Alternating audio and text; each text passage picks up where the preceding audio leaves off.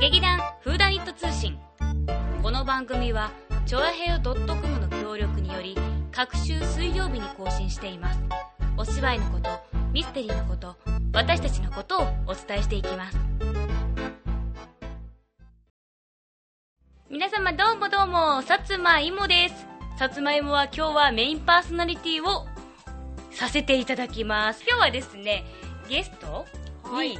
松坂春江そして川崎匠この3人でお送りしたいと思いますよろしくお願いしはーいよまろすしくお願いします。ゲストゆうなのこさん俺たちええ、ゲストゲストゲストになあるじゃあゲストでもないのかしらゲストはだって劇団じゃない人が来たらゲストじゃないのじゃあゲストじゃありませんでした仲間を紹介しましょうぐらいでそうだねな、日本語不自由だから。あまあねちょっとねあのこの前あの海外に行ってきたばかりでまだ日本語に慣れていないのよどこ行ったんだっけえっとねバリに行ってきたバリ。バリバリ行ってきた。バリバリ南の島に行ってきたんででも全然焼けてないの見てわかるでしょ、うなんか別になんかバリって言ったらさ、もうあの日差しがカンカンさんでさんってそうさんさんってもうほら青い海、んあこっちは空だった青い空 上差しながら海 間違えて青い空広い海南国の日差し私真っ黒ってなるはずだったんだけど、なんか今の時期は雨季あー、ならるしほどくね。て、もうね朝は晴れてるんだけど、うんずっと雨。雨。雨雨雨ザバうんそうだあったんだよ誰と行ってへえそんな恥ずかしいことできたのな恥ずかしいのあ全然恥ずかしいねあ のマイファミリーであか家族ねあ家族で行ってきたのあなんだちょっと期待外れだっ何それ たあそううんいいでしょ親孝行してきたんだよ実はあー。そうなんだ。そうあのねうちの妹があのいいのこの自慢しちゃうっん、いいて、よいいよ。うちの妹がね会社で表彰されてでへーバリ旅行が2名無料ほだったの、う。うん。でそれでなんか妹が別にねなんか誰かと行ってきてもいいと思ったらしいんだけど、そういえばうちの親の誕生日プレゼントにちょうどいいんじゃないかと思ってうん。でもなんか2人だけであの、ね、もうねご高齢だし ご高齢2人で行かせるのも何かがあったら困るじゃないだからじゃあうちらは割り勘で別に自分たちで出してもいいからって、それで家族で行かないっていう話を妹が出してくれて。偉いえなえね、ー。偉い妹でしょ、うん偉いよくできただな妹でしょ本当だよ。そうでまあ姉私うんさつまいもはあじゃあ私お金払うからうん行く行くって言ってあんた全然責任がないの。それへーその会社もでもすごいねでも会社すごいでしなょ何その会社そんな会社このご時世にななかなかねないよねそなかのなバリ旅行をさそうそう転職するちょいちょいちょいちょい何したらもらえるのかなと思ってうんもうでもうちの妹の場合は営業だからやっぱりあそういうトップセールスウーマンなんだうんみセたーいルなスレディーだかなああすごいすごいうんへそうだからそれでちょっとあのリフレッシュしてきましたー。 3あー泊5日すごいね。ねうんいえいいいよねねだからなんか妹にはこれからももっともっと頑張ってもらいたいものですって感じでえー、次回はバリじゃなくてどこを狙ってるんですか、えーハワイあたりですかいやーやっぱりなんかオーストラリアとかあーねオーストラリアいいねオーストラリア人の金で行うくことだけ考えてるえそんなそんなことないですめっそうもございませんシャチキーキーで、まあ、国際的な話ってなると、うん実は今うちにドイツ人が滞在してましてあーさっきそうねだ見たよそれは、うん、あのドイツに住んでるねあれでね、まああのー年に1回は必ず会ってるんだけど、ででもも結構ねこうあ会うともうなんか本当の兄弟みたいにもうこっち側がね、うんだからもう、うんで我が家をもう当然のごとく一室占拠して、ううんんもうもう3週間 いるんだけど、まあでねまあ、でもね、まあ、本当にねあの季節感があるっていうかね、あのオクトーバーフェストねいいな行きたいなオクトーババーフェストあれ1年前から予約取らなきゃダメなんだよそうなんだそうえドイツで行こうと思ったらドイツのそのオクトーバーフェストの席を買うのあれあへーーで買ってそこへであのビールガンガンってまたあのほはらいはい例はのいあの乾杯みたいなのになるんだけどあそういうやつなんだあれはちゃんとあの席を予約しなきゃいけないへで大ー体1年前に予約するのあほーそうそうなあのー外国で、まあ、とドイツとか、うんあのーうん夏休みとか1ヶ月とか取るんだけど、うんそういうのの計画っていうのは大体12月ぐらいからに、もう予約入れとかないと、うんいいとか全部抑えられちゃう。うんだから1年がかりでそのもうそのウワラップっていうね夏休みが終わった瞬瞬間から次の年どこ行くかっていうのを必死で考えないといけないへーこれが大変なのでそれ行かないと家族仲が悪いと思われたりえそんなことまで思われたり思われちゃう思われちゃうだから大変なのよであのー、見え張ってさうんなんかこう何あのー後ろにほらあの生活できるのついてるとこトレトレーラーっていうかなな何あーあのでっかいあのトラックじゃないけどそうそうそうそうんうんうんあキャンピングカーみキたャいンピンなグそうそうそうキャンピングカーはいはいあれを、あのーわざわざ借りて、そのねうちの前で見せびらかして、ねこれからイギリシャ行ってきますこれから今日からトルコですとかってやったりとかなんて見えっ張 りなやっぱそれが文化だからしかそうか文化だね確かにうはあうんなるんでまあ日本だったらお月見だけどねお月見お月見最近全然しないねもう終わったけどねあ、まあ終わったねうん、特におかしいね特に昔にあんまり行事としてはねやね、んなないんよかね一応お月見だなって9月とかはちょっとそうおそうそう月見だなと思うけど特にその団子とかもこねず、うん、月も見ず、うんうんうんあいつの間にか終わったんだってそんな感じだねなんかもうちょっとやってあげた方がいいのかな日本人だから日本人の行事もそうだ ねそんな気がするねそんな気が文化は守らなきゃいけないな痛々しい、うん、そうねそうねそういえばさ、うんあのそ何この前そのバリーに、うんあの行った時に、あの飛行機の中で うん映画が見れるのはまあでも映画が見れるのは当たり前うんなんだけけど、うんあの何よオンデマンドオンオンデマンドあえっ、と要するに、その一人ずつがそうそうあ見られる個別で見られるそう見られるあの普通にこう流れてるんじゃなくってそうそうそうなんかあの大きいスみイッたいチな入れた途端に、うんこう初めから見られるそうそうそうそうあれ昔はさあの流れててと途中でこうひあー切り替えるとさほら途中から見てあーそう半だね分から見てあ最後に行っちゃってなんかオチが分かってて前から見るみたいなうんあったけどそうじゃなくなってるそうなんかねガルーダインドネシア空港ってやつ はガルーダインドネシアこう空港じゃないエアポートだか エらアポートになっちゃったうん違うからそう違う航空ね航空航空航空航空ガルーダガルーダうだからねすっごいね普段なんかあんまりそんなに映画を見ないんだけれども、でもなんかあこれはもう見るしかないって思って、うん7時間のフライトだったんだけど、見たのは「トイ・ストーリー3と」うんあと「PSILOVEYOU」とうん「カレッケキッドああ、空手キッドね」そうそうそう空手キッドってさ、うあの昔やってたのリメイクねあそうそうそうリメイクしそうたそうバそーうジョンだからもうなんかすっごいね、うんなんか映画すごい最近見たいなっていう衝動がだあーって立て続けに3本見たからさずっと目がギンギンしてみんな寝てんのに寝りゃよかったえそれはちゃんと何字幕で見れるのそれってあうんあのねジャパニーズってなってるからあの吹きち替えゃんと吹き替えになってるあのあそうなんだあすーごいよねうーびっんくりしたなるほどねうんそういうわけでさ、うん最近なんかあの気になる映画とかってある実はね、うんその今の話で、うん空手キッドって私、うんあの今回のは見てないんだけど、うんその前のやつは見てたのね、それってジャッキー・チェンのやつだあそうそうそうそうあそうそうあれはすごくってねもう大感激したんだけどえ前のリメイクされる前のやつもかジャッキー・チェンなのあのねえいやいやじゃあ空な手くキッてドっていう名前空手キッドベストキッドじゃなくてああベ空手ベキストッドキッド空手キッドベベでうんでうんであのー、2もできたんだよねあれあそうなんだ、うんそう前の分はねへーであのあれもリメイクなんだけど、うん実はさ今話題になってるやつで、うんあのすごいリメイクされてるやつがあるね何あどのんなねすごいリメイクっ死て刑台のエレベーターってあー聞いたことある聞いてうんる、あの聞いてる聞いてる何キラ聞いたああそこのさあのなんだっけあの地下鉄とかにドーンってさでっかいさあのーそれは見てないけど、あの、うんなんていうのコマーシャル地下鉄のあの通路の壁とかにさ、ドーンってああのななってたうんね日本橋の乗り換えのとこね、大手町もなってたあなってたあじゃあ阿部寛と吉瀬美智子さんそうそうそうそうそうそうそう、で実はさ、うんあれってあの昔のさ、うん古いフランスの映画のうんうんリメイクだってのは知ってた、なんかなんかのリメイクだっていうのは知ってた同じ死刑台のエレベーターって名前なんだけどさ、あ全く同じなんだうんそうそう名前を変えるとかっていうわけでもなくうんっていうかだから多分向こうがものすごく有名だから、うんそれにしたんだと思うんだけあどたーだあの現代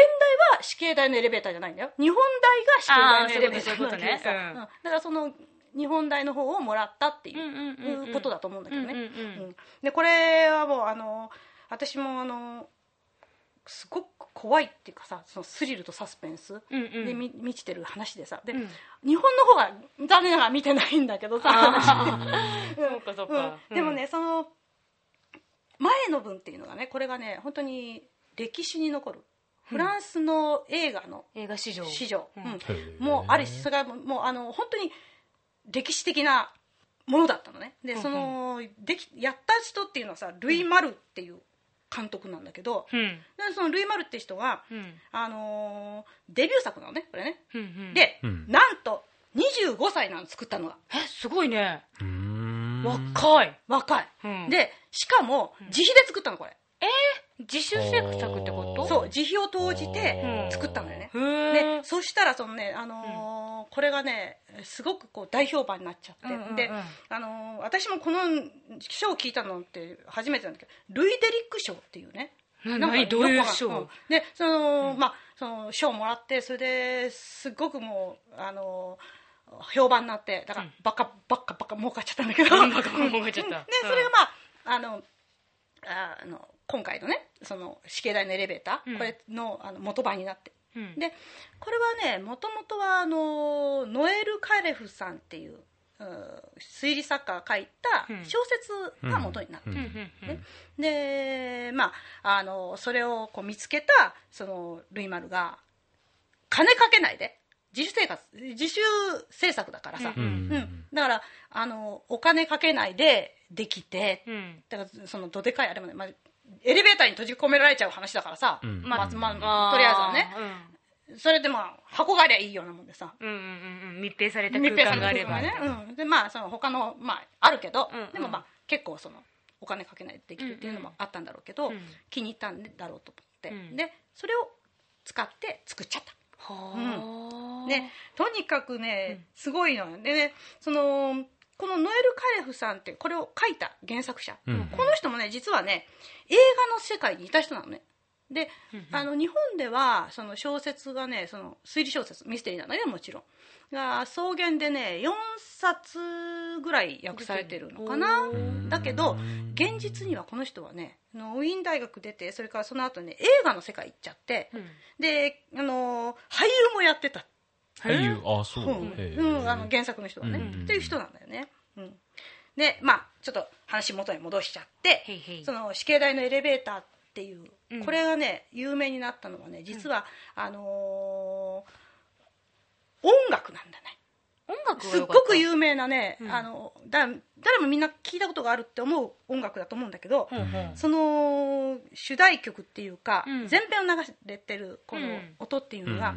マイルス・デイビスっていううん知らないトランペッタうんうんトランペッタえうわジャズのーうん人そうそうそうおうちのお父さんだったらわかるかもうん、これもう本当にね、うんあのジャズ界のピカソって言われてるへえうんなんか顔が歪んでるる感じなの いや違う違う違う音がすごいんだよそうだよピカソだからなんかこうねぐにゃっとしてるのかなマイルス・デイビス はいねうんそれ今今ちょっとうまかったねありがとううん今のなんかあのちょっとラッパーっぽい音うんうんうんまあいいやいやいやそれをやってもしょうがないんだけどでその人がそのラッシュっていうねラッシュっていうのはわかるかなあの映画撮ったやつをこう映し、まだ編集する前うんうんうんの、で、うんまあ、編集、うんそのラッシュを見ながら即興でうん音つけてる、へえ全部一発撮り、うんすごいね、うんうん天才だね、天才だろうんそれが大ヒットしたのがね音もあの音楽もうすごいもうマッチしたんだそのマッチ映像と音とでそういいよーそれでもうフランス史上最高のうん、それでね、あのーまあ、この作品がすごいのは、うんそのヌーベルバーグって言われてる、そうのん要するにその新しいヌーヌーはほうニほうューニューニューがうん新しい波ノノイイノイニューノイねニュ ーねうんだからヌーあのー新しい波っていうその映画の新しい波うんの、その波頭っていうかそのとっつきっていうか、うんを起こしたんだよねだだかかららそそこからこの死刑台のエレベーターからフランスの映画は変わってしてきたっていうふうに言われてるほうなんかあれだね漫画界を変えた手塚治虫みたいな感じそうだな、へーうん、確かにそういう感じ、うんぜひねあのこれあのどこ行ってもね、うんあの借りられると思うんだあーうんうん、どこでもあの借りられると思うんでぜひ皆さんあの安倍博もいいですけど、うん昔の方のもほん見てもらえれば一番嬉しいなって最初のやつもうんへー思いますえこれはさ、うん何えー話のジャンルで言ったらどういう話なのサスペンスサスペンスなドんだキドキはうんうんとにかくえっとね、まあ、殺人事件がああうんるで逃げようとしてる犯人がいうる、んうんまあ、とりあえずね、うんでそれが事情があって、うんエレベーターの中に閉じ込められちゃほうううんんう逃げられないよね、うんうんうんでどうなるかっていう話あああまあねこそれ以上な話しちゃそううとそうまそたうそうれだけどあのうんネタバレはあんまりだけどねねそうだねでもその式台のエレベーターの意味はだからさその閉じ込められてる時間が長ければ長いほど彼が捕まる可能性は刻々と死刑台へついん死刑台に、うんその登ることになるだから殺人事件の範囲だからさ、うんああははははがこうあ刻そうい々うとじゃあこエレベーター自体ドキドはキ普通のエレベーターなんだそうだよあなある別に死刑台に行くためのエレベーターをいやそうなんかさギロチン台じゃないけどさなんかそういうさ、うんなんかいや、ねうんフランスだったらそういうのってあるじゃんなんかそういうことじゃないのねいやそれはやらんだろういや違うだからそういうさた高台に登っていくさ、うんでダもメね専用のそう死そうそうそう刑台専用のエレベーターがゴゴそゴうゴゴそうゴゴゴってそれはないと思うあそういうんじゃないのね、うんでも本当にそのだからサスペンスがねすごくて、であの閉じ込められたエレエレベーターだから暗いわけよね、うんその暗い画面の中でさこうサスペンスが盛り上がっていくというねあーそこにならが流れてくるトランペットああまたそれを盛り上げるんだねうんその場面をねいいでしょああそれはでもそうだねでも日本バージョンだと、うんそのトランペットはなんか使われてないかもね多多分ねあの音は違うと思うよだよね尺八とかですえボおー なんかなんか違う意味でそれなんか盛り上がるのか下がるのかわかんないけどなんか違うだろういくなら日本バージョンだからっていやまあ使い勝手がそう日本の監督誰か知らんけど ああのね尾形明さん誰それはいえああたまにはあのほら独立少年合唱団とか、んそれからあのいつか読書する日とかって作ったまあ新進のネタかあいらつか読書する日っていうんだうん、へそういういうのを作った人なんだけどどううん知らんうん知らん知らんあ そういつか読書する日っていうタイトルにもあまり響かなかっでもね あのね私ねこのね死刑台のエレベーターのね、うんあのーコマーシャルフィルムだけは見たんだよ日本版の、た、うんうんうんそしたらねそのずーんと出てくるのがねあの人を殺して私を奪いなさいとあへえキシテさんが言ってんだねキッシュシャンが1位のキシテさんへえがあの人を殺して私を奪いなさいなんかますますマクーっていうなんかそういう雰囲気だね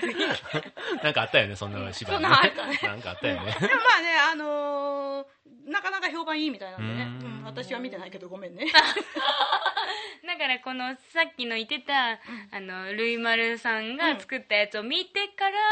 見ても面白いんじゃないかってことだよねそれはいいんじゃないかな、うん、そだのからフランスバージョンと日本バージョン、うん見てみて、なんかまあ多分どっかしら何かが違うところとかもあるだろうし、うんんそう全なうくん同じってわけでもなさそうな気もするからさ、そうね、だからその尾形さんがどこに惹かれてこれ作っそうたあのそうかだとねかって思うと、うんうんあのもしかしたらねそのん最初の部分知ってると、うんあここを真似してるなとかあねーそういうのも分かったりしてねなるほどね面白いかもしれなねいなんかいろんなところでまた楽しめるかもしれないよね,、うんそうねだからそうやってこうなんかいっぱいねこうリメイクされていくじゃない、うんそれはもうね面白いなとあそういえばさ、はい全然話違うんだけどさ 急に変わるね急にどう変ぞわっちゃうんだけどさ、なんかあのースター・ウォーズ」がさ、うんあのリメイクされるっていうかあの 3D になって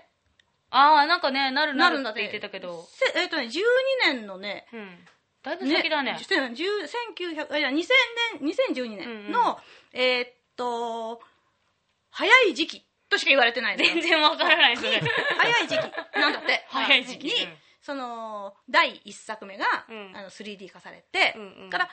1年に1作ずつされていくんだって、ああ最近そういうの多いよね、うん、でもねなんでそんな1年に1作なのって言ったら、うんやっぱりねジョージ・ルーカスがねあのね完璧を求めるかららしいよへえジョージ・ルーカスってもう何歳結構いいおっちゃんだよね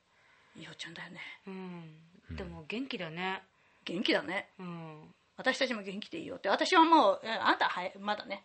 若いよねすいませんえー、何何何の話を まあ元元気元気元気が一番元気元気シャチ元気あの次はさこうなんかうんこう自分の今まで好きだ見た中で好きだった映画とかさそういう話にしてみるあそういう話か、うんそうだねなえそれはミステリーとか関係なしでってこと何でもいいのなんでもいいんじゃないでもその人のさなんか好みとかわかる じゃん今までにすごく印象に残った話とかいいし印象に残残った映画ね、うんうんまあ好き映画ね映画ね映画ねいや見たことあるよそりゃはいえさっきだって「トイ・ストーリー」見たんでしょあトイストーリートイ面白かっそたのんでしょ3本立てのさ、うんその中のまず1番をああ「トイ・ストーリー3」うんそう「トイ・ストあーれリー」それが一番良かったのその3本あうんそれはなんかね「トイ・ストーリー」っていうものを見たことなくって、でえもほらあ何スリーを最初に見たわけそう3を最初に見たのほうでもほら周りの評判をさ、うんなんか聞いてたけどなんかなんかあのコンピューターグラフィックスがうんうんなんかいまいち馴染めなくって、あーなんかどうしようって目が回ったらどうしようとか思って何あまりにもその CG がさ美麗すぎてさあとほらあー動きが速かったりしてあなーんか自分の目が追いつかないんじゃないかとか思ってああわかるわかるわかなるんかその気持ちはすごくよくなわんかかるそういうのがあって、うんななぜか見てなくって、うんでそれでなんかあもうちょただだしいいよ見ようって思って見たらなんかもうって子供たちがって涙涙だったっけあ涙あでもちょっとググッとくる部分はうんすごいあった、うんそうおもちゃがねそうなんかごご主人様じゃないけど、うんそうなんか僕たちを捨ててないよみたいなことを言っててあそれに今人形の気持ちになってみたあ人形のそうそう そうだから僕たちなんか捨てられてなんかいないって言ってお家に帰ろうって言ってその元の持ち主の家に帰ろうって言って、うんあそういう話なんだあそれはね最初の方しか言ってない はい最初の方はそういう話なんだけどでもなんかねだから子供たちがさおもちゃをさ使ってるじゃないでもおもちゃってさやっぱり昔使ったものってもう持ってないでしょ、うんないねないねね捨ててるね捨ててるでしょ、でもこおもちゃたちもね気持ちあのい何心があるのものものにものには心がある、うんまあ、全てのものには魂があるみたいな感じだけどさうんうんうん、うん、そうだからその例えばおもちゃたちを自分がちっちゃい頃使って、なんかもういらないやって思って捨てるんじゃなくって、今までありがとうねみたいな感じでなんか。なんだろう感謝の気持ちを込めて、うんなんかおお別れするっていうわけでもないけどあとはなんかその幼稚園とか保育園とかにうん寄贈するっていうのも、あー日本ってやってんのかねそういうの個人とかにやったりしてんのかうな、んあああるねそうなんだそうそれからね青森の方にはね、あのー本を寄付することで、うんうんその木を植えるみたいなねへえそういうのやってるのもあそういうのがあるんだるの、なうんね、だからその本をうん寄贈すると山に木が増えるみたいな、うんそういうなんかこう、まあ、もちろんそれは本は本でちゃんとあの図書館としてね生かされるんだけど、うんうんうんうんそういうのもあるし、うんあとねあのこの間なんかあの新聞で読んだのは、うんあの本を寄贈してくださいっていうのがあってそれをね、あの絵本とかうんうんが普通の本ももちろんいいんだけども、あの強制施設だから、えー、とうん刑務所とあかーそういうところとかに、うんあのお整備したりそれから、あの絵本なんかはね、うんそのちょっとあの知的障害のある方のいる、えー施設なんかにあ寄付したりとかへーやはりあの本を買うっていうところまでなかなかね、うんそうだあねのうんえー予算が回らないかならいねないないでもうちにある本ってさ殺したのなんとかって本ばっかりだからさ まああー確かにそうだねミステリーだからそううねん、あほとんどとが。あとはあれでしょ英字とかさなんかよ日本語じゃないやつとかも結構あるでしょなああそうそうそうそうそう、うんあこの間ね韓国語の本が一つ増えたよ、んだよそれ誰が読むのだ読めんの誰かいや寄付されたんだよ作者から作者からサイン入りでうわー若竹七海だけどあそうなんだへえじゃあ若竹さんそ韓う若国竹語バージョンのが作品ができたんだ出たのすごいで韓国語で、へーうん、でねあの普通日本の文ってさ、うんあのペーパーバッグっていうのあの、柔らかい表紙で出るんだけども、うんあのソフあトソフハトードでハードうんそうそうなんでハードなのよそこかっこやいいつだけねうーんやつだけってことは他の人は分かんないんだ けどねでもあの普通はあのソフトなんだって、うんうんだけどハードカバーで出たんだよねへえすごいね若竹さんねなんかちょっとうちの劇団ともやっぱりさなんていうの、つながりつつながりっていいのかわからないんですけど、ね、関係があるからちょっと嬉しいね、そういうのね、ううんで今度ん別の機会にじゃあその若竹のさ、うん秘密を私がいっぱいばらそうじゃないか、わー楽しみだねそれ若竹さんファンはねうんちょっ、と多いだろうからねねうんいいね聞いてくれてんのかね大体ね若竹さんファンはねいやいミクシィでも書き込むかあーそうそ若う竹のところにねそうそうそうそうそうあの今度若竹の話しますからみたいな、ねあ呼び捨てにしちゃってる まああのー有名人ってそういう運命にある よねででたくんのなんか映画映画あ俺あそうそうそう最近ねあのサイドワークに夢中で サイドワークそうそ うなんだっけ何してんだっけえあいや最近ねあの映画上映のねお手伝いをいろいろやってんのよほうほうほうほうほそうほんでねしかもねローカル映画ねもうああいうローカル映画ロロードショーでやってる映画じゃなくて、うんこう公民館とかさなんかああいう自主上映会みたいなねなんあかそういうところでしかやらない映画にすごいあの俺の熱い熱が今熱い視線が今おう注がれてるわけ注ぎ込まれててそうあいやへえ結構さ地元密着でいろんなことやってるからその中の一環って感じそうそうそうそうそうそうそうそう、まあ、やっぱりね俺はね地域と共に生きる男っていうねそういう、あのサブタイトルをサブタイトこれル何がサブタイト ルやっていうか結局さでもあのーなんていうのあの水とが共に生きるサントリーみたいなさ地域と共に生きる川崎拓地域でも全部日本製のもんなんだよねあそうそうそうそうそうそこはいいよねあそうそうそれで、うんいや今さちょっとあの、この間習志野限定すごくない、あの習志野限定今チラシ渡してるオール習志野ロケっていうのはすごいまたマイナーなやつなんだけどキャッチボールかける3っていうねかける3キャッチボールでボーえキャバッツチボールキャッチボールキャッチボールじゃそれとあもキャッチボールかける3っていうタイトルなんあよそうなのそうそうそうかける3って読むのこれそうそうそうそううんっていう映画をねうん見てきてうんこれねあの泉元哉うんうんうんが主演なのねうんそうであのこう習志野市で流行ってる三角ベースああはいはいはい、ボはい、ールって知ってる三角ベースってさ昔昔にさあうちらが子供の頃にさ人間人数足りない時にやるのよえどういうこと三角ベースあだからつまりうんファーストサードホームベースあそれしかいないのそうそそううそうそうでさキャッチャーとピッチャーしかいないからうんうんうんうん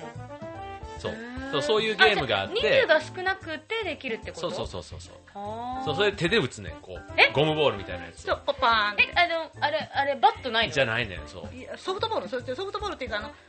なんていうのそうふにゃふにゃふにゃのそうそう柔らかいの柔らかいでの手でパそうそうそうーンそっうてそれがねその俺は船橋に住んでんじゃん,、んうんうんでそのお隣の習志野市でこれがなんかその子供同士での遊びじゃなくて、うんこう家族で、うんうん触れ合う遊びとしてあー結構地元の密着の大会みたいなのが最近盛り上がってて、でそれをなんか題材にした映画っていうことで、そうこの間あの試写会があってうんでそれに見に行ってきたんだけど、うん、なんか、ね、三角ベースそうなんか懐かしいそうなそうそうそう俺懐かしいそうな俺らぐらいでも懐かしいって思うけど今の現代の子がさ意外とこう塾とかなんかそういうので忙しくって、こうなかなか、まあ、遊ぶ機会もそうだけど、こう友達とのこう友情だとか、こう家族で親子で遊べるスポーツもなかなかなかったりとか,、うんなんかそういうところでは結構見直されててっていうなるほどね、でもさやる場所ってなくないまあだからあの広っぱってないしそうでもあそうそうそうだからこの映画のとこでも言っててんけど、今ってなんか公園でキャッチボールって全部ダメダメ禁止されるあダメだねそうだね球はダメそうそうそうでされてるからこう習志野市は、うんこれをなんかあのキャなんだえっとそのなんだ三角ベースの推奨委員会みたいなのがなんかあってそこが行政に掛け合って、だからその普通のキャッチボールはダメなんだけど、ん柔らかいボールに限ってはかみたいななんかへーそうそそうんなのそんなルールで、うんそう公園だあーからそうやっぱりそういうのをね動く人がいないと、こういうのもやっちゃダメってことになるかそら、うだ子よね供たちがどんどん遊ぶ場所がなくなるやん、なんて社会的と思って。うんなるほどねなんかねなるほどね、うんそういうのに弱いんだよねあんたねそう最近ね、うんなんかなんだろうねこうやっぱりこう小学生を2人抱えるとね、うんそのそう お父彼女さんになるそうファ彼ミリー女目線でこうねフそうァミリー彼女目線そうその彼女っていうのは小学生の娘のこと言ってるそうそうそうそうそうそうなるほそうだからどねねうんねなるほどうーんそうっていうのをね、これあの青年なんだ商工会議所じゃなくて青年会議所っていうところがね、あの作った映画で、うんうんこれでもその後ねどうやってなんか結構ね知ってる人がうん黒田アーサーとかね、うんあのうん野村正樹ってあのすごいね見た子思でそうそんな人たちも出ててそうだねすごいね、なかなか、うんああのもう一本の方ほらこれからやあるやつそうそうそうもこれからやるやつはねまたねあの街づくりとか、うんその家族とかあとは人のつながりさっきの若田若竹さんとのつながりじゃないけうど、んそういう人と人とのつながりを考えるテーマあと農業とかなんか普段こう見過ごしてるやつを改めてこう立ち止まって見てみようみたいなそういう映画をあの、ね、11月はあの農業をテーマに「アンダンテ」っていうねこれ千葉をあの、舞台にした映画で。うんうん、それをね、えっと、11月の24日に船橋で上映会をやるほうほうほうほんうです、はい、やるので、うんえっと、ちょっと詳しい話はねまた匠の館の方でも紹介しあまそうだね、うんそれはもう匠の館すけにど、そうそう任せよそうそうであとそうそれともう一本1月の8日に、あの年明けのね3連休成人式のある、そうそこでは降りてゆく生き方というね、うんこれもまた素晴らしい映画で、うんうんそうでもまあいいえ、いい映画よ、うん、それってさ、でもこう地域とねあの密接に関そうそわうってそういくこのってい劇団もそうじゃんそうそうそうそうまあ私たちのねあの一番最初のねこそうう土台の考え方としてやっぱり地域の人たちうん地域密着の密着でっていう、うんそれから言うとそういうあごめんあのーそういう活動っていうのも一つこうね私たちもねなんか考えなきゃいけないかな、ああそうだねなんかあるかなうん、そうそうそうそうだからね、いいよねこれでまたさ、あの徐々にみんなそれぞれがネットワークが広がればさ、あーそうそうそうだね来年の7月の公演に向けてはも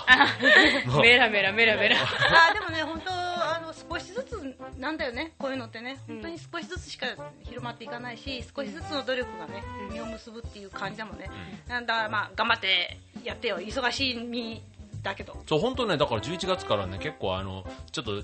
江戸川区じゃなくて船橋中心なんだけど、結構いろんなイベントで、パネル展とかもやろうかと思ってて、そうそれはねだから船っちとか自分の,、あの関わってる映画とかをメインにやろうとは思ってるんだけど、ただなんか劇団のやつなんかもなんかね全然うん入れようと思えばいくらでも入れられるから、うんそうだからそうだよねんそんなところもね、うんもし入れてねうんうん今までのパネル展やってんもんね、うんそうそうそうそうそうぜひぜひねあのコラボしましょうコラボコラボねコラボ流行りだからもう今いろんなもののこうえっていうようなコラボがさ、うんうん確かにねうんいいでしょうん、うんまあそんなわけで今日は、うん、私たち3人で映画の話をゾクゾクゾクそうだねさせていただきましたが、んそうねなんか映画ってやっぱ見ると面白い ねお前水野春夫かお前お前私は淀川さん派なんだよ でもさそのそうで、映画っていうのはさ、うんまあ、会が決められててさそこ行かなきゃいけないってなってたんだけど、ん今 DVD できちゃってうん大体こうね借りて見られるようになってちょっとお手軽になっちゃったけど、うんでも芝居っていうのはこう劇場来てもらわなきゃ見てもらえないってことで私たちちょっとハードル高いけど、まあ、頑張ってみんなに見てもらえるようにうん努力しましょう、あうんそうそうでもさそうもう今締めにかかってるところ言うのもないねんけどさやっぱりさ劇場で見るのと、ね、テレビの中でさよく NHK とかでも舞台のやつやってるけど、うんやってるややっぱり足運ばないとダメよね、うんダメダメあれ映画なんかもすごい思うもうんんああそうもう映画館で見る映画館で見,、うん、見ないと、うん、なんかね、足運んで見るっていうのはね、で同じ、ね、その映像をさ体感してるみんなを仲間じゃないけど、うだからそういうのはねやっぱり舞台も映画も、そういうのはなんか似てんなって思う、ん、だからね同じ瞬間にはっってねそうそうそこううなそうったそうりそとうかそうってなったりするっていうね結構なんかね、あ同じ反応してる人いるなって見えるのが嬉そうしいそうよだかねら、シクシクしてたらなんかそこに自分もこう引っ張られてなんかこうさ、もらい泣きいやなんか感情がさこ あうあ移入されるってね、まあねそうやってこう空気ができるっていうねうんこれは本当にね楽しいことですよねまあだからこそ芝居をやってるのかな私たちもそういう体験ができるのが嬉しいっていうねそうだうね、んこれからもそんな感じでいきたいねそうだねうんそんなわけでしっとりとしっとりと今がしっとりされてるちょだっけとでねしっとりしちゃったな 今ねお送りいたしましたがまたあの各週水曜日ということであのまた次回も「劇団フーダニット通信」お楽しみください今日は松坂春江と川崎匠と薩摩いもがお送りいたしましたではさようならさようならさようなら